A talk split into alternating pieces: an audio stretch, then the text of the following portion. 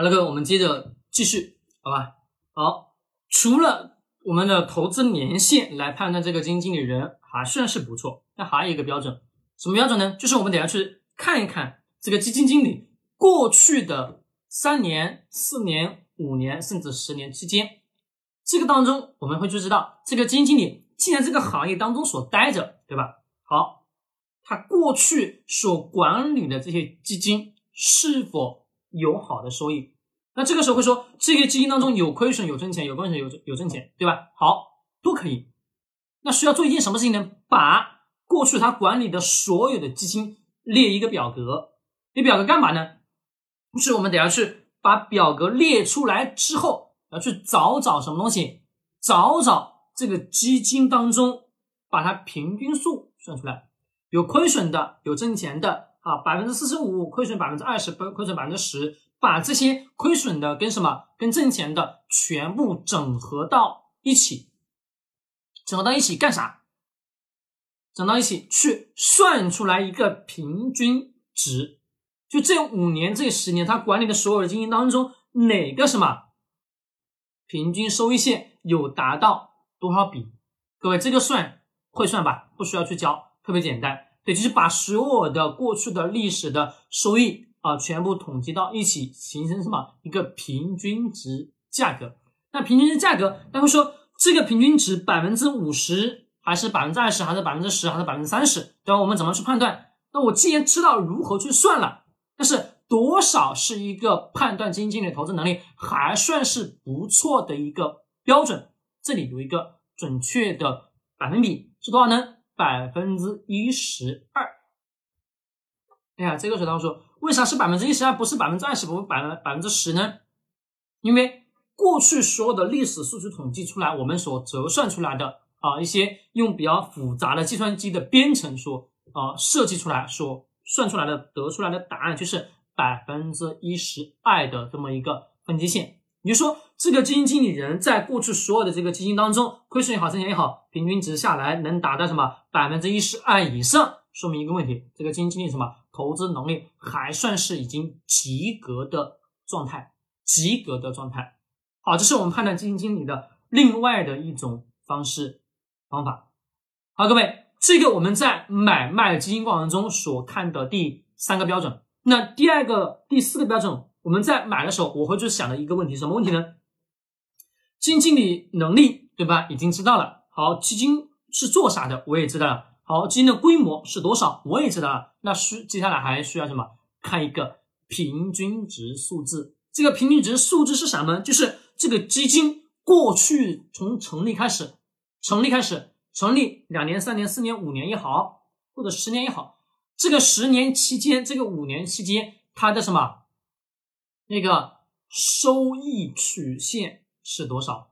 有高有低，有高有低，对吧？好。这个高和低，我们要知道这个高和低的过程当中，我们要清楚的认识到它的平均年化的收益率是否有跑赢过什么我们的同类平均值，这个指标特别的关键。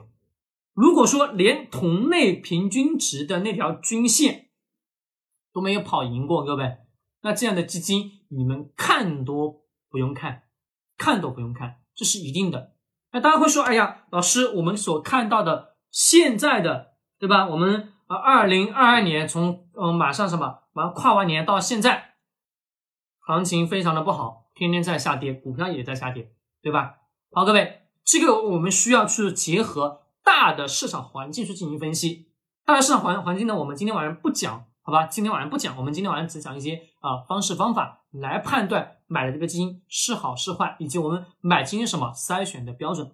那这个时候我们没办法去给大家什么用电脑去进行展示。明天晚上我用电脑给大家什么给大家来直播，我们就能看到这个 K 线图如何什么去走，以及这个同类平均值数值线它是什么是否有跑赢的大跑赢了什么同类平均值，乃至跑赢了我们上证指数这两个跑赢之后。基金经理的投资能力还算可以，这样基金什么才是我们可选的范围内的基金？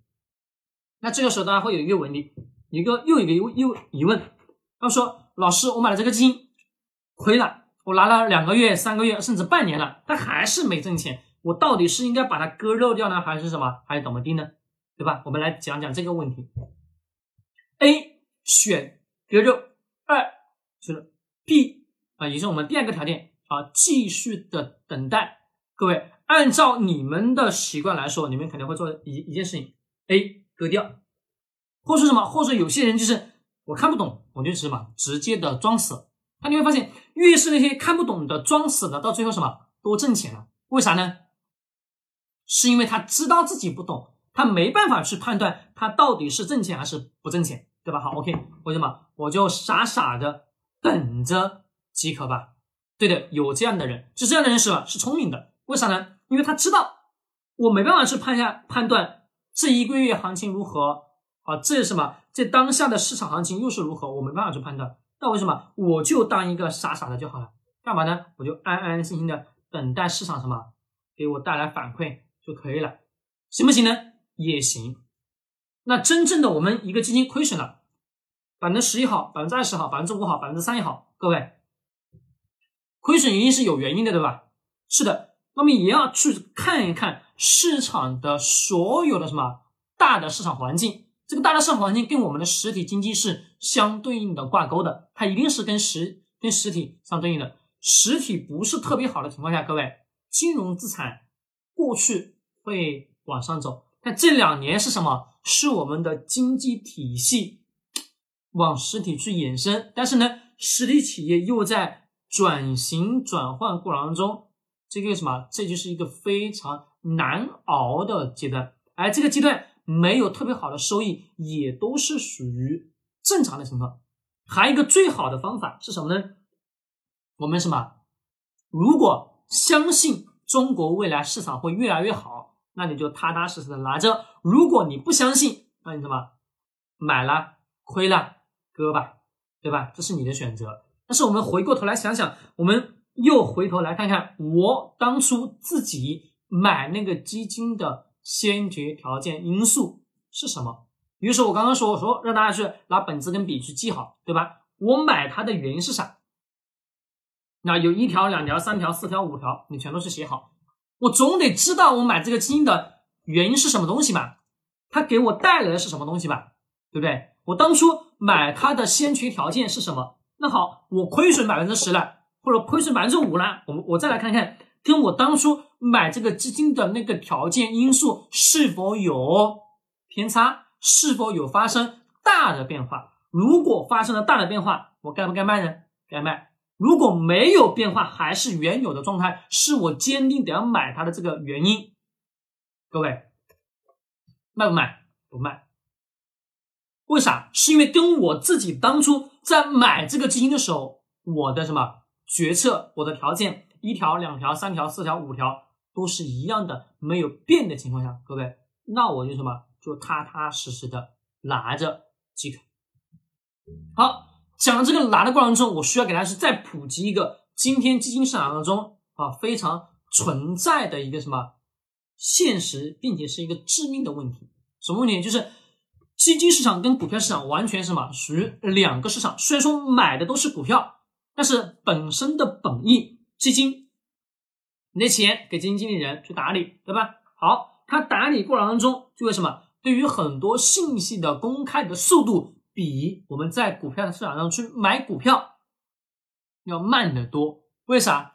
是因为你当中又过了一道手。什么叫过了一道手？就是你相当于中间有一个中间人，可以简单的理解为中介。可以简单理解，中介什么在帮你去买卖。假设你有十套房，各位你要卖房子，你不会说你自己天天在手头，哎呀，我我要卖自己的房子，不会吧？对不对？那通常会干嘛？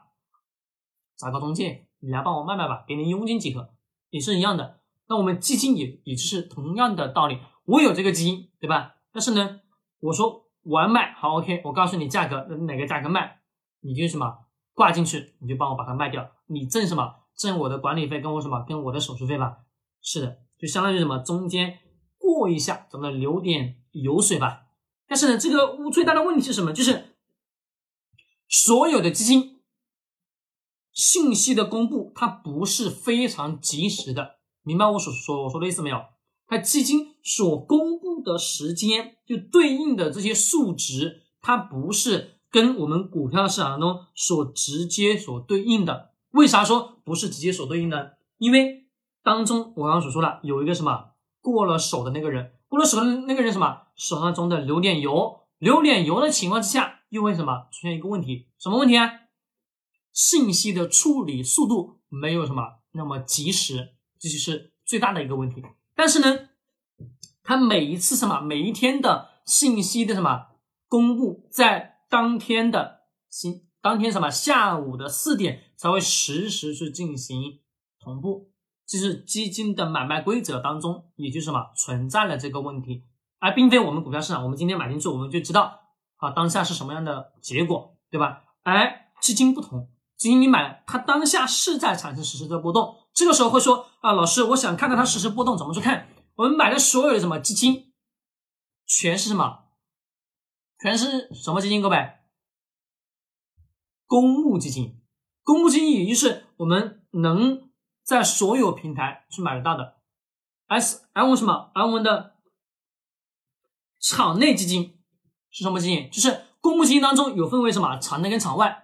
对吧？场外就是我们能实时在各大的交易软件当中去买买到的，比如天天基金网，对吧？东方财富也好，或者等等等等相关的这些交易软件当中可以去买得到的。而我们所看到的有一些基金什么是没办法去买的，比如场内基金。那场内基金的最大的一个好处是什么好处呢？也就是它的交易的 K 线我们是能看得到的，而我们什么场外基金是没有办法去实时的观察到当下的。上下跟波动的，在这个当中呢，有好也有不好。不好在哪里呢？不好就是信息的处理速度不够及时。那好是什么？就是因为这种不太及时，让什么让很多人没有什么没有了这个买基金还看盘的这种情况。说这个时候我们也得要么往回来去看，它的事情有两面性。但不管如何，我们也得去知道。我们买基金的时候，各位通常来说买场内还是买场外呢？场内、场外都可以去买。但是如果说你想要去看到这个基金的实时的交易情况，可以什么买买场内的基金。